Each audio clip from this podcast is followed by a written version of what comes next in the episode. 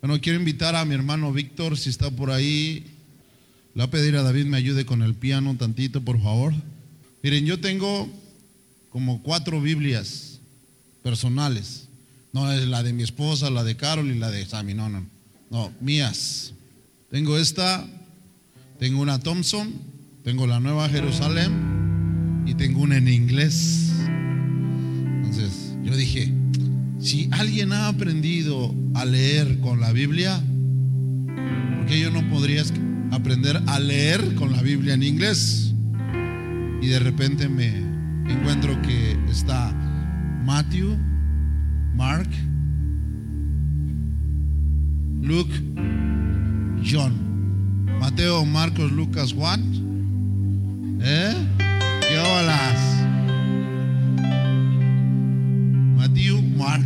Luke y John. ¿Eh? ¿A poco no? Sí se puede. King of King. Rey de Reyes. ¿Ya ven? Solo es asunto de estudiarle más y, agarrar la Biblia en inglés y vas con la eh, que está en español y vas a la par con la, con, con la, con la de inglés y empiezas a, si no a pronunciar bien, esa es otra cosa, a leer como, como. El- les, voy, les voy a decir un poquito de mi hijo Sammy. ¿A dónde vamos, papá? Andábamos en la calle y pasamos, fuimos al, fuimos, escuche bien, así lo dice él, al de Home Depot. Porque él lo leyó así, de Home Depot. Vamos al T Home Depot, papá, hijo, al Home Depot. Dice, ah, ¿por qué lo lee así? Pásale mi hermano Vic. Mire, vamos a hacer algo hoy. Y vamos a orar por nuestro hermano Vic que saca el regalo. Vamos a ungir este cuerno, un sofá. ¿Sí me trajeron el aceite? Miren, él ya viene preparado. Póngase de pie, por favor.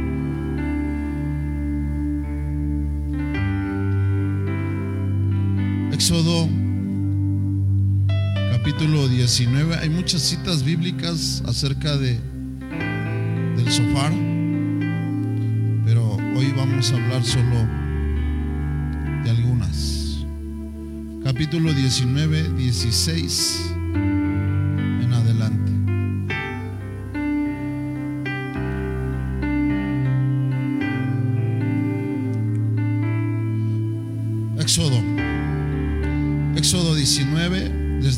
14 en adelante. Éxodo 19, del 14 en adelante. Dice, y descendió Moisés del monte al pueblo y santificó al pueblo. Y lavaron sus vestidos. Y así dijo al pueblo, estén preparados, porque para el tercer día, así que no toquen mujer. Y aconteció que al tercer día, cuando vino la mañana, vinieron truenos, relámpagos y una espesa nube sobre el monte y sonido de bocina muy fuerte. Y se estremeció todo el pueblo que estaba en el campamento. Y Moisés sacó del campamento al pueblo para recibir a Dios y se detuvieron al pie del monte. Fíjese, imagínense la escena. Dios les dice, Dios, eh, Moisés desciende con el pueblo y los dice que los santifica a todos. Dice, y lavaron sus vestidos. Dice, y en tres días, prepárense, no toquen mujer. A los que entienden ese asunto saben a qué se está refiriendo. Dice, y después el tercer día vino de mañana, dice, truenos y relámpagos y una espesa nube sobre el monte. Y se escuchó un sonido, dice la escritura, muy fuerte de bocina y se estremeció todo el pueblo que estaba en el campamento. Y Moisés los saca después del campamento y se dirigen a ese monte, dice, y se detuvieron al pie del monte, no subieron. El monte es llamado el monte Sinaí. Y dice, y todo el monte humeaba, porque Jehová que había descendido sobre él en fuego. Y el humo subía como el humo de un horno. Y todo el monte se estremecía en gran manera. El monte.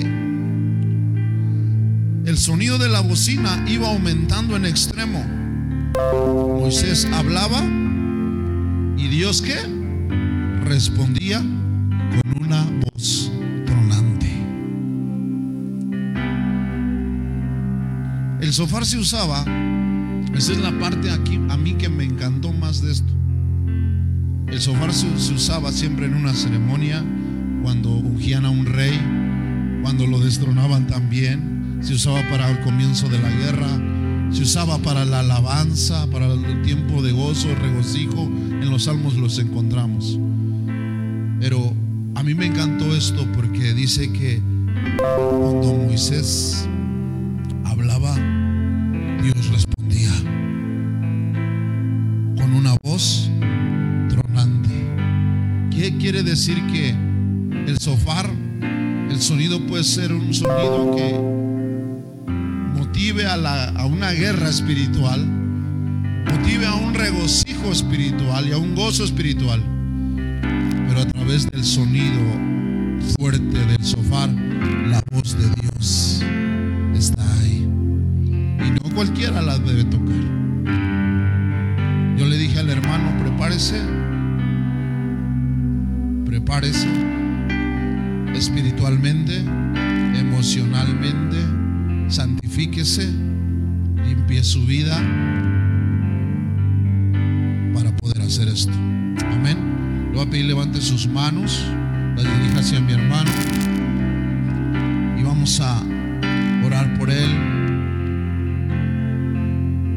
Padre, hoy unjo a tu siervo en el nombre de Jesús. Pongo su vida delante de ti. Así como aquellos hombres en algún momento en esos tiempos tocaban este cuerno, trompeta, sofá, Señor, Él lo pueda tocar con la convicción de lo que Él esté haciendo, Señor. Yo ungo su vida para este ministerio, Señor, porque lo es. Padre, dale la habilidad, dale el talento para poder desarrollar bien este servicio delante de ti, Señor. En el nombre de Jesús. De la misma manera, Señor, ungimos este sofá lo ponemos en tus manos, lo consagramos, Señor, para que tú manifiestes tu gloria, tu poder, a través del sonido, Señor, que ha de desarrollarse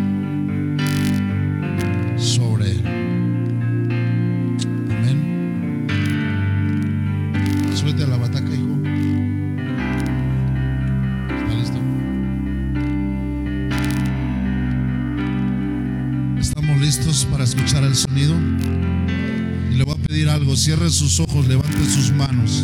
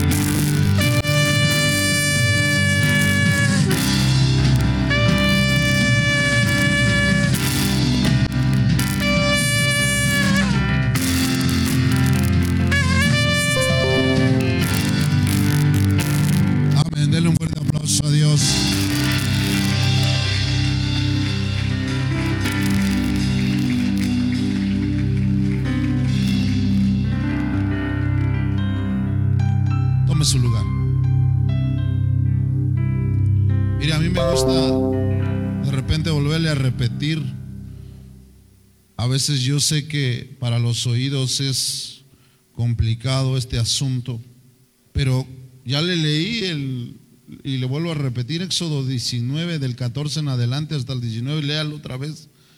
Dice, era un sonido de estruendo, iba aumentando poco a poco. Y Dios siempre se apoya de, de los relámpagos y de repente cuando hay una lluvia eléctrica, usted de repente dice, oye, hasta da miedo. ¿A poco no dice? Pues es, es, es alabanza a Dios. Entonces, a veces yo sé que usted podría decir, es que se escucha muy fuerte el sonido. Perdónenos, pero no es para ustedes, es para el Señor.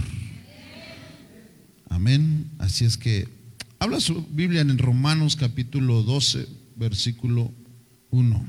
Alguien que recuerde dirá, como que el pastor todavía anda como si fuera hace ocho días, porque ahí estábamos hace ocho días, ¿no?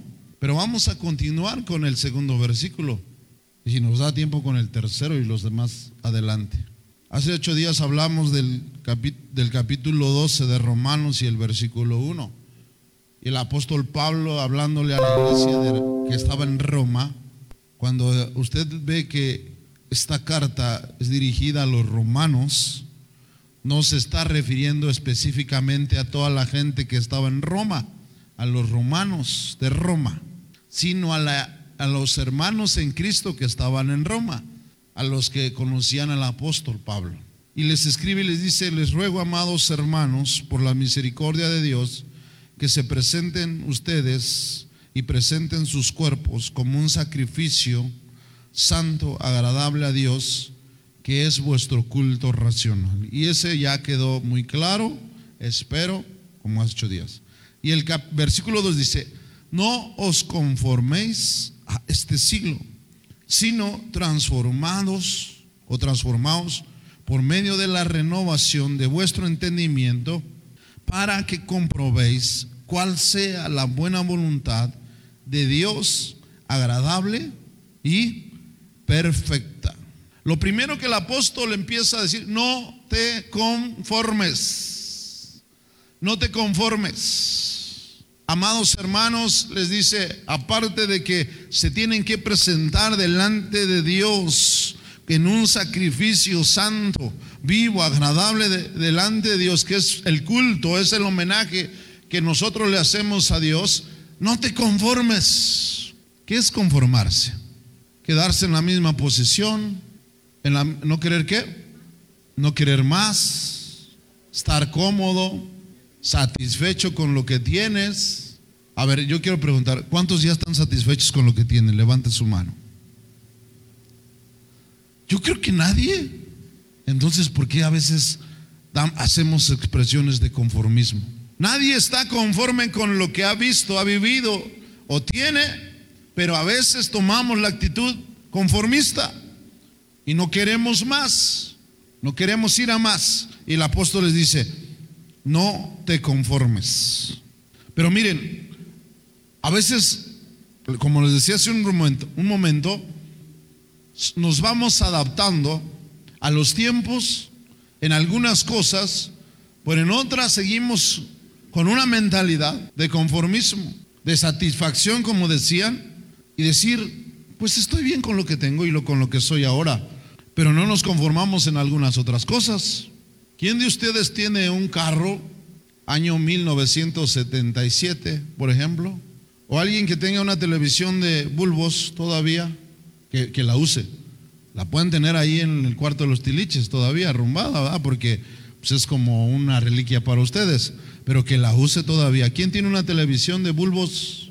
Ahora, ¿quién tiene una televisión ya no de bulbos, sino de las que necesitan el adaptador? Porque ya está, ya nadie tiene eso.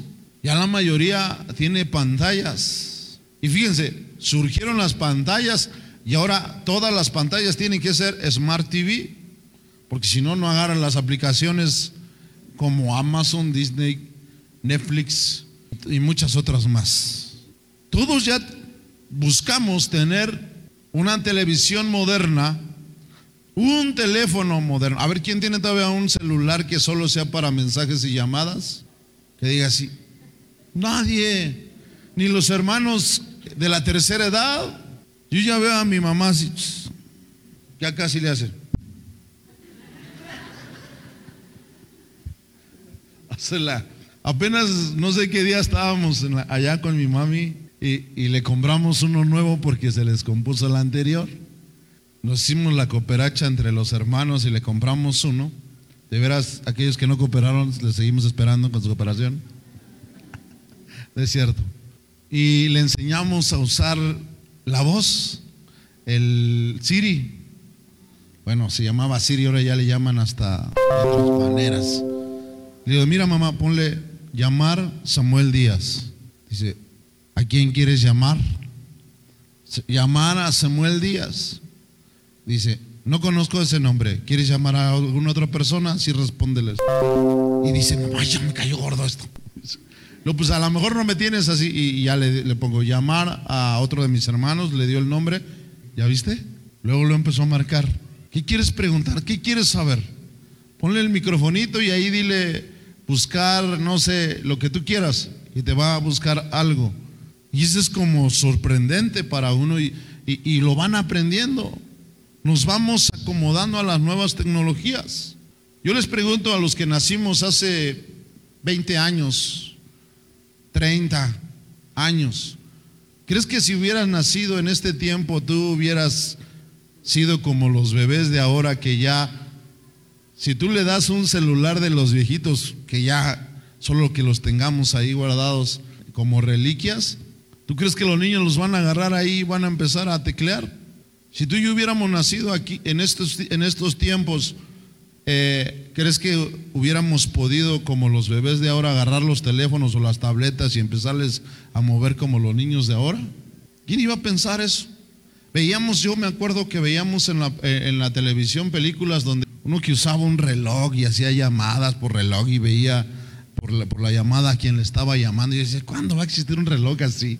¿O cuándo va a existir una, este, que a través de un aparato tú estés haciendo como una videollamada y veas a la persona en el momento que le estás hablando? ¿Cuándo iba a existir? Yo pensé que no. Y ahora sí pasa. Apenas estábamos viendo una serie donde ya los celulares, los nuevos, son transparentes. O sea, ya los, se te ve tu mano, ya es como un cristal y aparecen los números este, con, con, luces, pero ya te ves, agarras tu celular y te estás viendo la mano y ya le hablas y, y, en la serie. Pero yo creo que eso no va a tardar mucho, avanzado tanto y nos vamos acomodando a, los, a las formas tecnológicas en ese sentido, en hacer las cosas, por ejemplo, salieron las bocinas Bluetooth que las conectabas a través de Bluetooth con tu teléfono y podías reproducir la música que querías por tu teléfono. Ahora ya existen unas que ya hasta les hablas, las mentadas Alexas. Alexa, ponme la de Vicente Fernández. Alexa, ponme la de José José. Ponme la de, eh, no sé, la que quieras. Alexa, dime la hora. Hay unos refres inteligentes. ¿Quién ya tiene refri inteligente? Que le dices al Alexa que le, le preguntas, ¿qué hay de comer en el refri? Y como está conectado el refrigerador, todo vía este Wi-Fi, internet, ya todo. Alexa prende la tele, Alexa prende el estéreo y apaga la luz. Ya hay focos inteligentes también. Cierra las ventanas. No, yo tengo que pararme para todo. Lo más moderno es el, control de televisión y y ya nos acostamos y, y, la luz, ay, la luz. ¿Por qué no tengo una Alexa? ¿Por qué me salió una Carol en vez de una Alexa? Esa Carol ya se durmió, Alexa estuviera despierta todavía. ¿No? ¿Y qué, qué iban a decir? Que además, ¿qué? ¿Qué más tiene? Este. Ah, también cuenta chistes, imagínense pues ya vamos a traer a Alexa que predique, hombre, pues entonces, y que toque. ¿Tiene sentimientos también? Dice. Todavía no, pero imagínense, ya hay quien se ha adelantado a todo esto, que en esas cosas sí somos y nos acomodamos, pero en otras cosas seguimos con una mentalidad corta, una visión corta en lo espiritual, en lo personal. Pero el apóstol habla y dice, no te conformes. Porque si en unas cosas, amados hermanos, no nos conformamos y buscamos estar, las mujeres dicen, a la moda, y yo la verdad no sé ni cuál es la moda. Yo veo que las mujeres, ahorita los colores de cabello son así. Y todos se quieren pintar el pelo así. Ahorita la forma de vestir de la ropa es de esta manera. Y todos quieren vestir así. No se conforman a querer seguir vistiéndose como en otros tiempos. y, y hombres que también les da el asunto de la vanidad, también. Yo nunca la verdad, he buscado estar a la moda porque ni siquiera sé cuál es la moda de esos tiempos. Yo no sé cuál es la moda para los hombres ahora en estos tiempos. Tal vez tendría que preguntarle a Daniel, a Josué, a Ariel, a Albeto. Bueno, salieron unos tenis que yo se los vi. ¿Quién los trae? Más o menos el Beto, ahí le llega. Para hombre, salieron como de, de moda. La verdad, yo dije, a mí esos tenis no me gustan pero son la moda paz.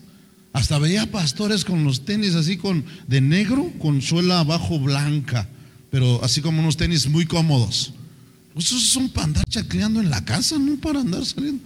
Y acá salen con sus tenis acá. Y, y yo digo, esa es la moda. Ahora, yo digo, está bien, no critico eso. Si andan a la moda, si no se quieren quedar atrás en esas áreas, hablando tecnológicamente, hablando de la forma de vestir, hablando de la forma de, traer hasta un teléfono, de, ahorita la moda en los chavos de aquí es traer una moto, todos quieren traer moto. A mí, a mí hasta allá me están convenciendo, dice, cómprese una paz, venda su carro y casi estaba a punto de que me convencieran. Pero llegó la cuarta persona, la Trinidad, y me lo echó a perder. ¿Sí saben cuál es la cuarta persona de la Trinidad? Mi esposa. Esa es broma. Y la moda es andar en moto, ahorita. Bueno, aquí eh, es broma, muchachos, tampoco lo, tomen tan a pecho. Este, pero a veces les, les decía, queremos no nos conformamos y buscamos la manera. Cuando alguien no se quiere quedar atrás, busca de una u otra forma la manera de no quedarse atrás. Pero yo pregunto, ¿por qué en otras cosas, así como no nos queremos conformar, nos conformamos? Y el apóstol dice, no te conformes a este siglo, sino transforma Fíjate lo primero que dice, no te conformes. Y les estaba preguntando, ¿qué es conformarse?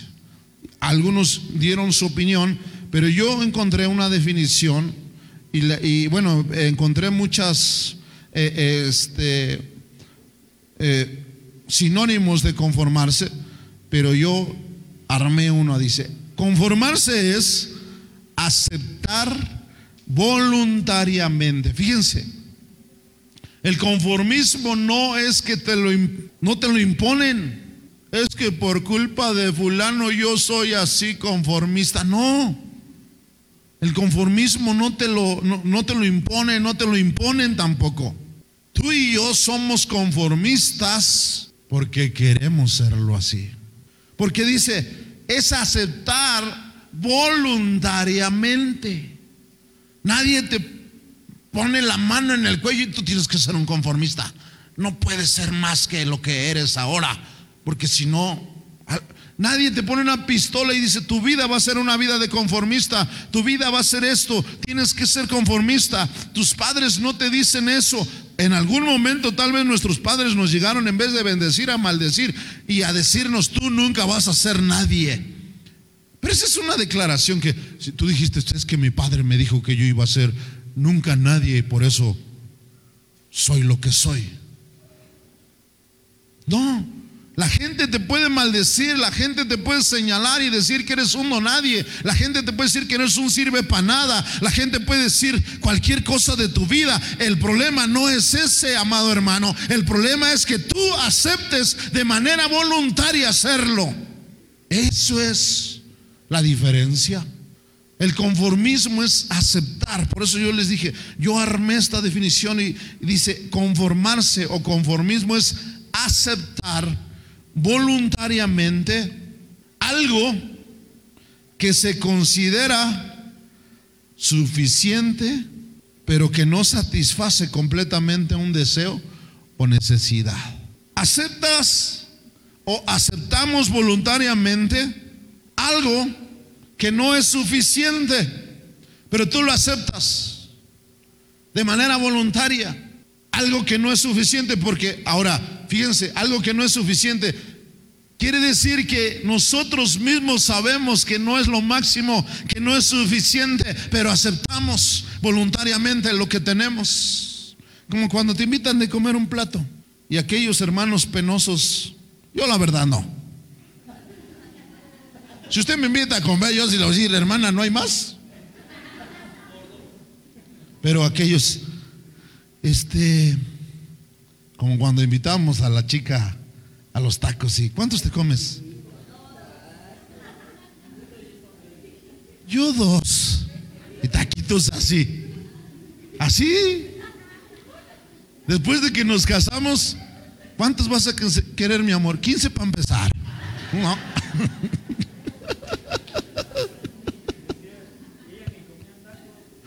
Luego, ándale.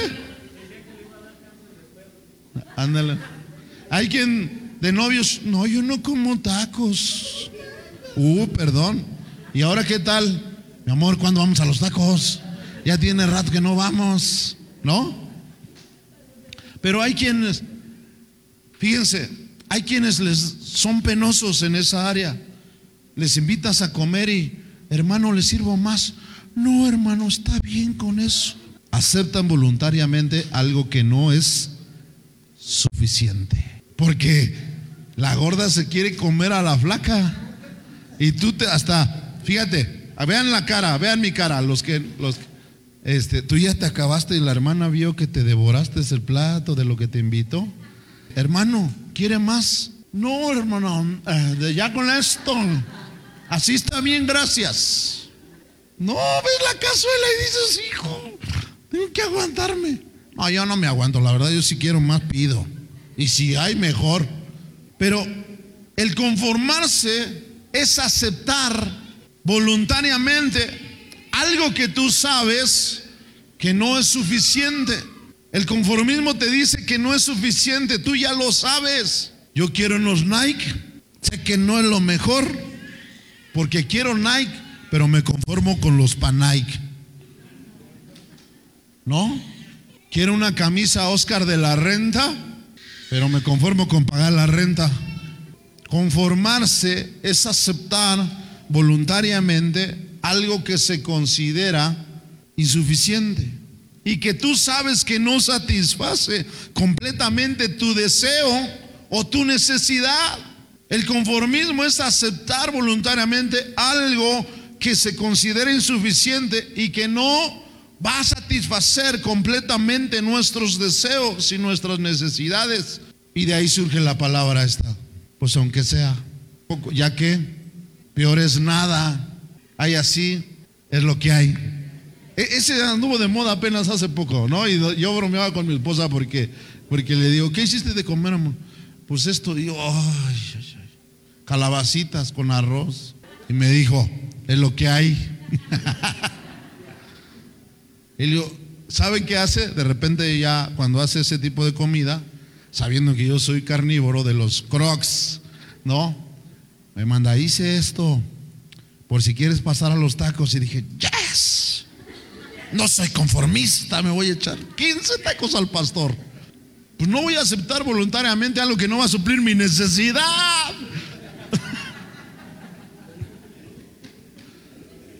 ¿Se dan cuenta cómo no hay que ser conformistas? O paso a la carnicería y compro carne.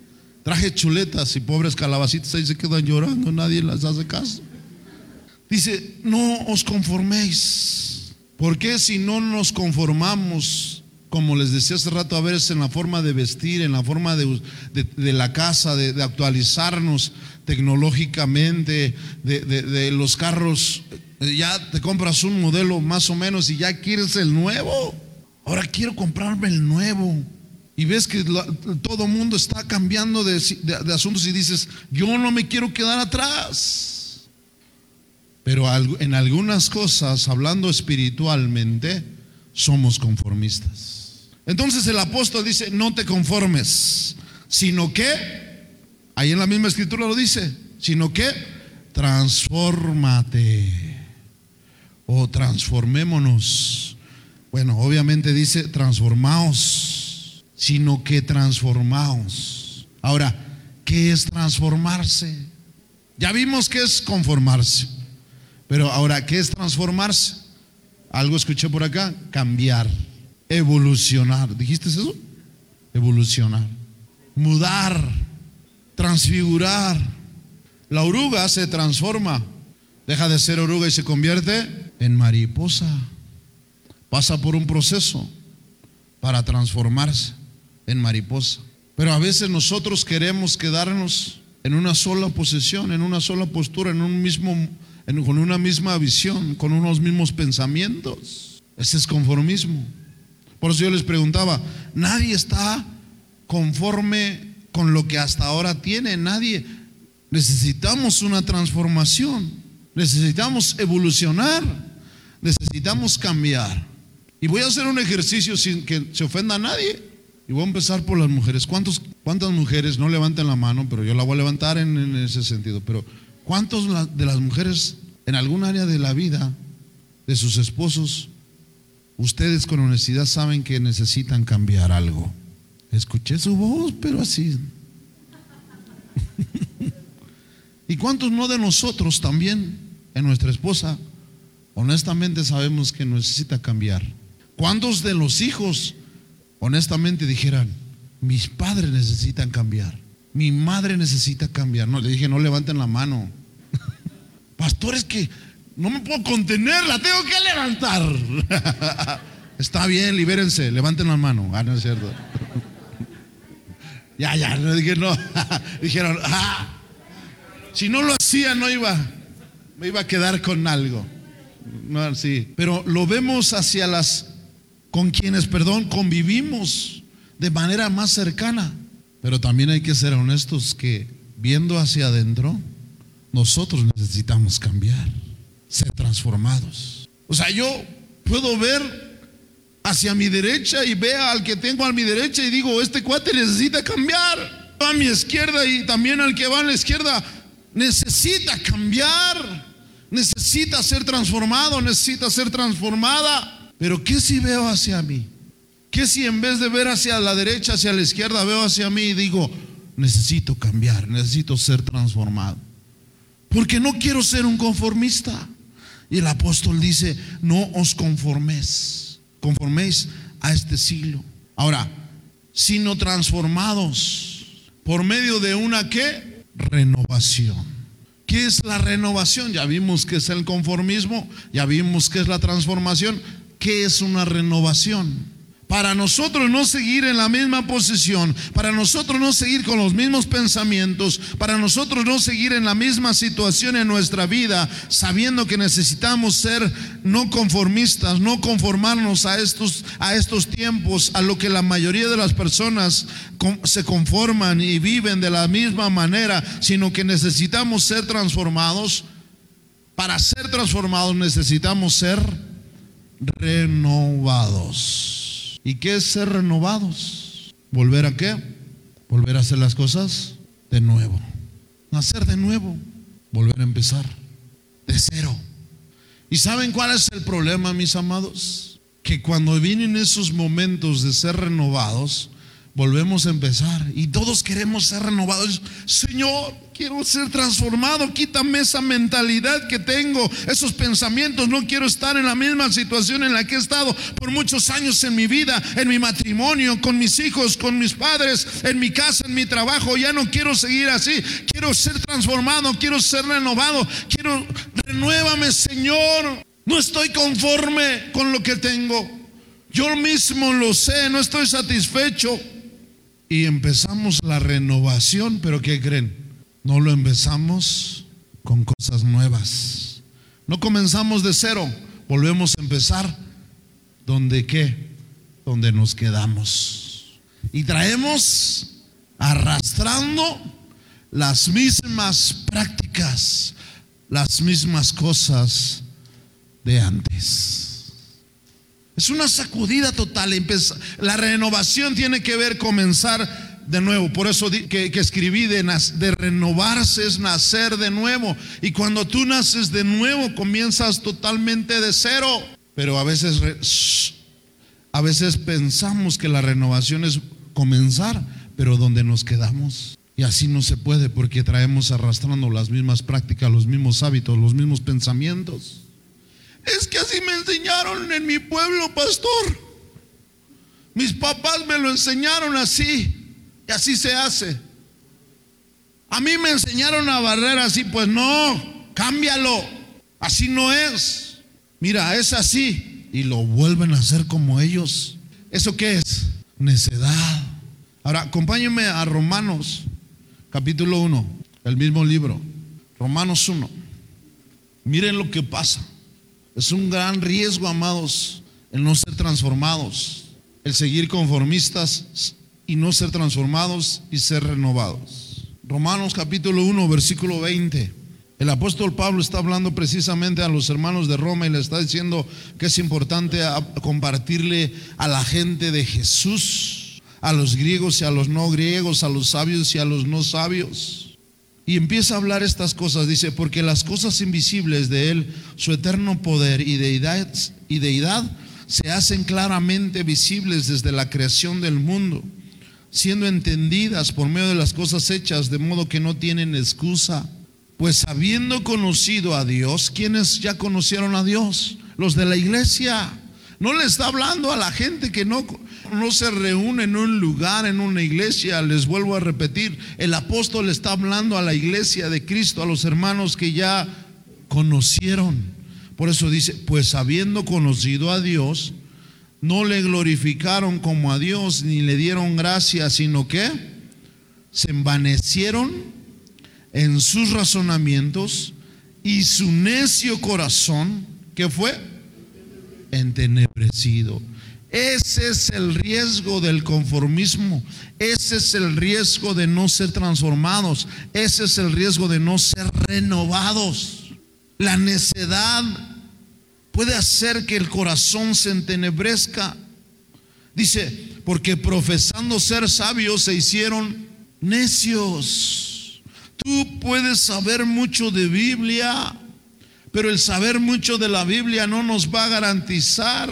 Dice, profesando ser sabios se hicieron necios. Hay gente que conoce la Biblia y no lo sacas de unas, unas formas de ser como persona y decir, no, la Biblia dice así, la Biblia dice, ¿y por qué no lo vives, amado? Se hacen necios.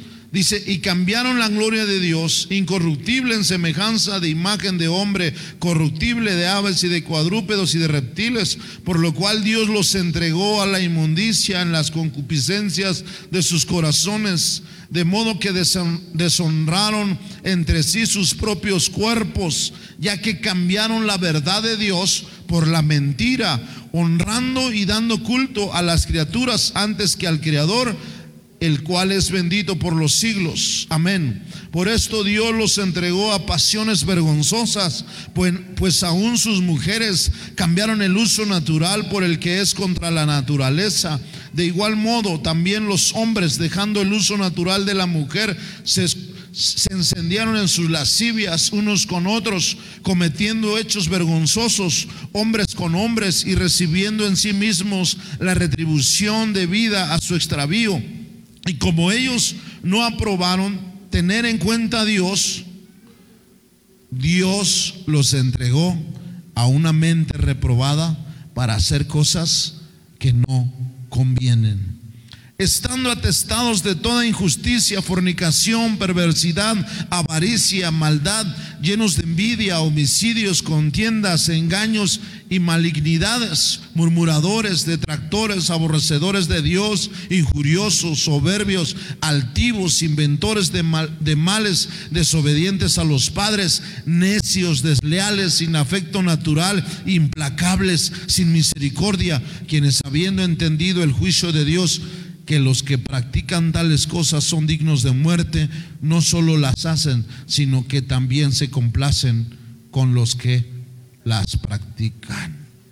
El no ser transformados y conformarnos a veces con las cosas que a veces por hábitos y, religiosidades o costumbres hacemos, nada más a veces podamos tener la costumbre de manera religiosa de venir a la iglesia y sentarte en un lugar y cantar y adorar y escuchar el mensaje. Y eso es lo máximo para ti. Tú sabes, más bien no sabes, más bien sí sabes que no es lo mejor, porque el conformismo es saber que no es lo mejor y que necesitas más, pero tú aceptas voluntariamente lo que hasta ahora vives. Ese es conformismo. Tú sabes que no estás bien y que tu necesidad no es suplida. Tu deseo no es suplido con venir nada más cada ocho días a la iglesia y sentarte en una silla. Sabes que no está bien, sabes que tú no estás bien, pero te conformas con eso. Y el conformarse con eso nos puede llevar precisamente a lo que leímos en Romanos 1.20. Se va poco a poco haciendo duro el corazón, necio el corazón, y nuestra visión se va oscureciendo al grado después de que conociendo a Dios no le honraron como a Dios y tu vida se va yendo encaminada hacia otras direcciones que no son Dios. Y vienen después todas las situaciones que leímos, que son dignas de muerte, pero no queremos eso, ¿verdad? ¿Verdad que no queremos eso, amados? Ayúdame, David, por favor. Fíjese lo que sigue diciendo el apóstol Pablo en el versículo 3. Digo pues por la gracia que me es dada a cada cual que está entre vosotros. En otras palabras, el apóstol está diciendo, amados, de verdad que yo no les digo esto porque les quiero molestar, los quiero poner de malas, sino que por la gracia que me es dada, y que es esa misma gracia que Dios les da a ustedes, les pido esto, que no tengan más alto concepto de ustedes que el que deben tener, sino que pensemos de nosotros con cordura, conforme a la medida de fe que Dios repartió a cada uno. A veces nos sentimos fuertes en la fe, fuertes espiritualmente no tengamos mayor concepto del que no debemos tener, amados. Reconozcamos nuestras debilidades. Reconozcamos que nosotros solos no podemos y que necesitamos de Dios. No caigamos en ese conformismo. Busquemos más cada día de Él. Cada día más de su presencia. Para que seamos transformados en nuestro entendimiento renovados. Nunca digas esto es lo mejor, porque hay algo mejor siempre.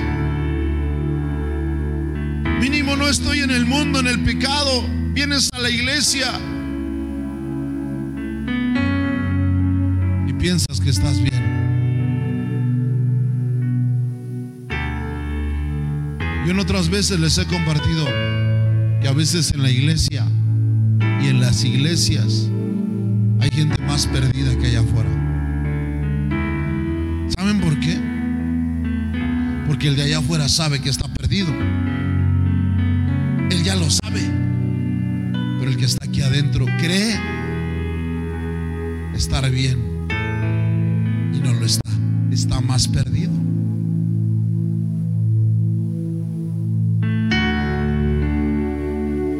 Aquel que sabe que está en un error, dice, ya lo sabe. Pero ¿cómo le dices a alguien que está en un error cuando él piensa que no lo está?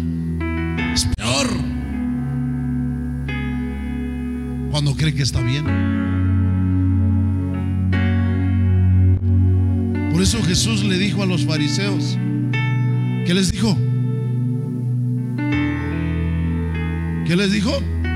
Hipócritas. Porque ellos se sabían la ley creían que estaban bien, pero Jesús los aborrecía. parecía a sus actos. Y les dijo, hipócritas, ¿cómo le dices a un fariseo que está mal?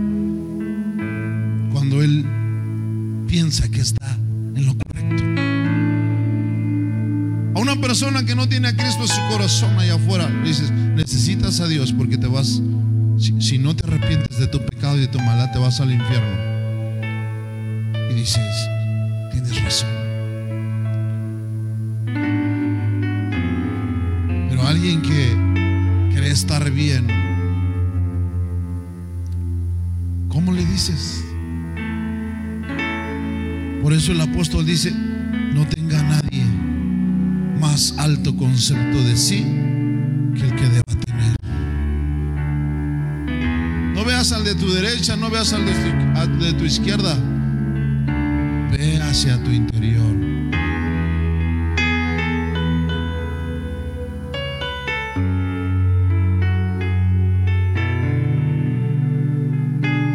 Tenemos que reconocer, amados, que nos ha faltado más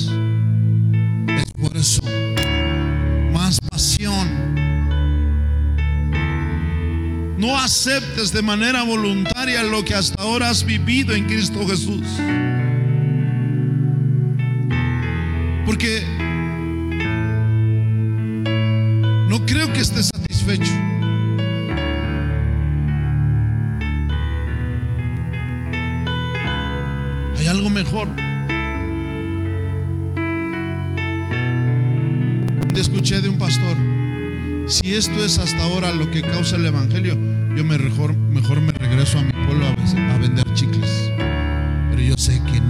Yo sé que hay algo mejor de parte de Dios para mi vida.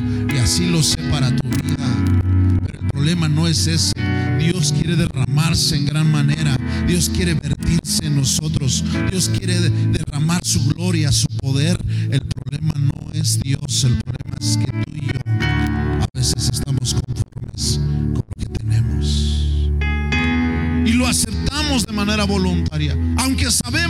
suficiente. Aunque sabemos que no satisface nuestra necesidad y nuestro deseo. Decimos, pues no estoy tan mal, pero aquí estoy. Y decimos, está bien.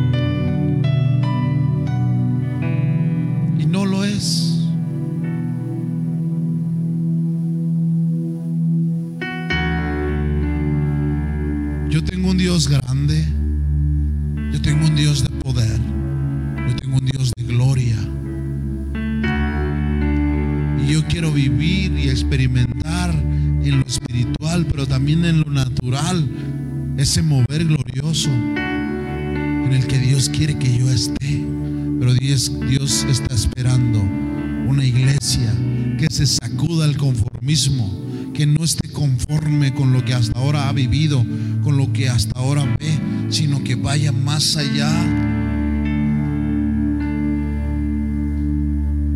Sea transformado, cambiado. No importa cuántos años has pasado y llevas en el Evangelio. Si no comenzaste bien, mi amado, hoy puede ser el día que comencemos de nuevo, desde cero, pero con todas las ganas, con todo el amor, con toda la pasión. Amén. ¿Cuántos lo quieren hacer? Póngase de pie.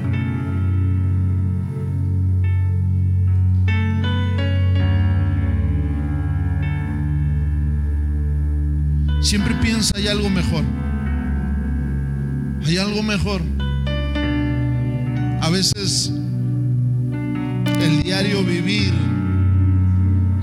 Monotonía de la vida nos desenfocan de el propósito de Dios sobre nosotros. Pero no, no debemos descuidar el que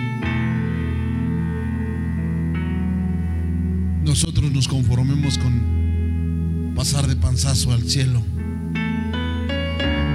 Porque cuando el apóstol dice que nadie tenga más alto concepto de sí que el que deba tener, que piense con, con cordura, conforme a la medida de fe que Dios ha repartido a cada uno, Tal vez unos consideran, dice, pues yo aunque pase de panzazo y llegue al cielo de panzazo.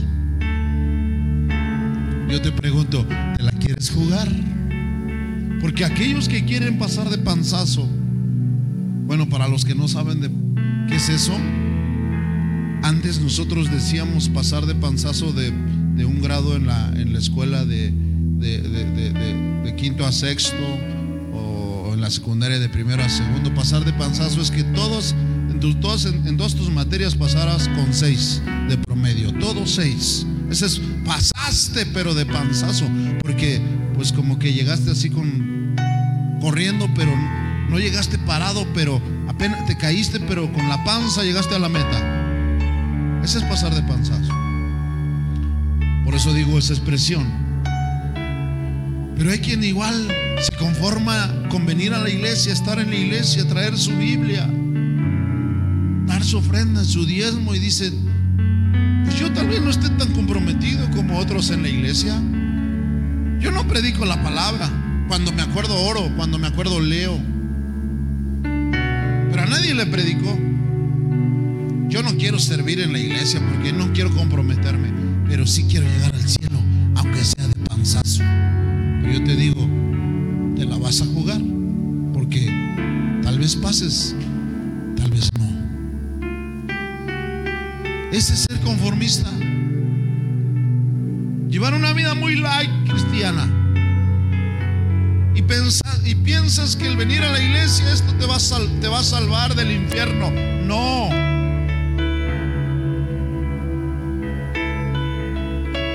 ¿Sabes qué te va a salvar del infierno? El no ser un conformista. El no quedarte con una visión y un pensamiento de conformismo.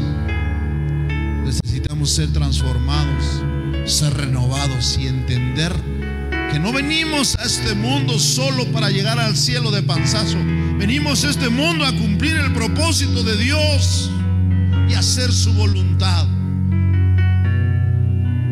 Y esa voluntad es trabajar.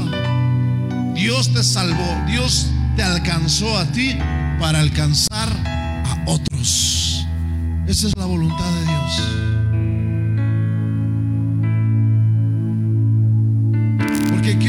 llegar a y decir, ay, qué bonito la alabanza, qué bonito la adoración, qué bonito el mensaje. Yo ya estoy así como en mi hamaca espiritual, ya nada más esperando el día de la venida del Señor o que Él nos llame a su presencia y llegar al cielo. Y Dios te va a decir, yo te escogí desde antes de la fundación de la tierra, de este mundo estabas en el vientre de tu madre, te escogí para hacer mi voluntad y cumplir mi propósito. Y Dios te va a decir, ¿qué hiciste? ¿Qué hiciste con eso? Pero es que mi trabajo, pero es que mi escuela, pero es que el dinero para la comida, ¿y qué hacía, Señor? O, me dedicaba a cumplir el propósito que tú tenías para mí, o me dedicaba a darle de comer a mis hijos. Tú entiendes precisamente en la transformación y en la renovación de, vuestro, de nuestro entendimiento, que Dios es el que se encarga de todo. Dios suple todo, toda necesidad. Dios satisface y Dios completa aquello que es insuficiente. Dios lo provee sin que tú y yo lo busquemos. Pero necesitamos ser renovados y transformados. ¿Por qué no cierras tus ojos y levantas tus manos? Y empiezas a analizar y a reflexionar en tu vida personal. Y dices, Señor, necesito ser renovado.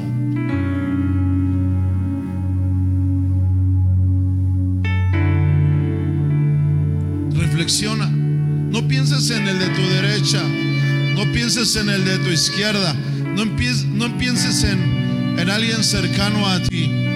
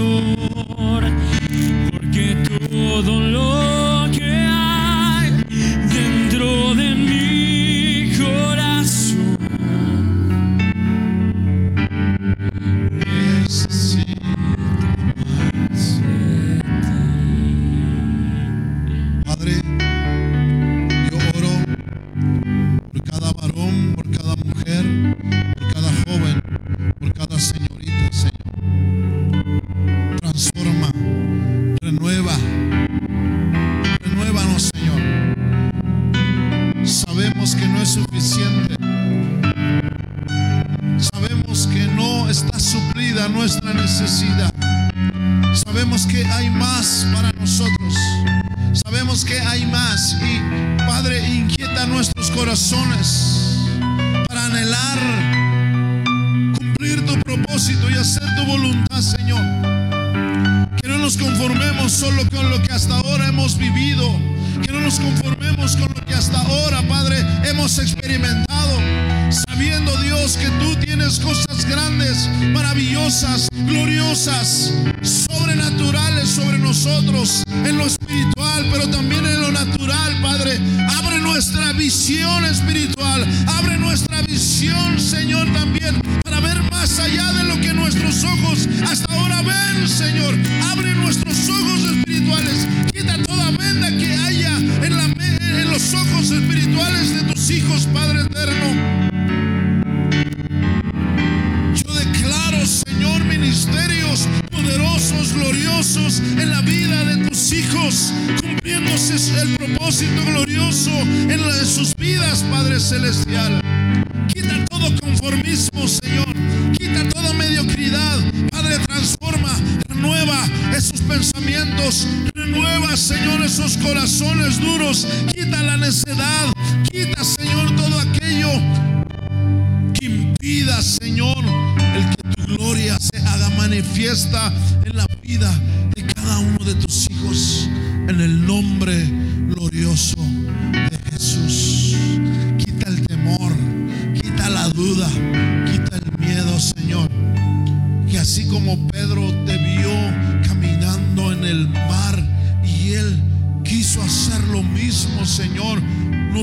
podamos aventarnos a hacer las cosas que tú pones en nuestros corazones, en el cumplimiento de tu palabra, en el cumplimiento de tu propósito y de tu voluntad, Señor.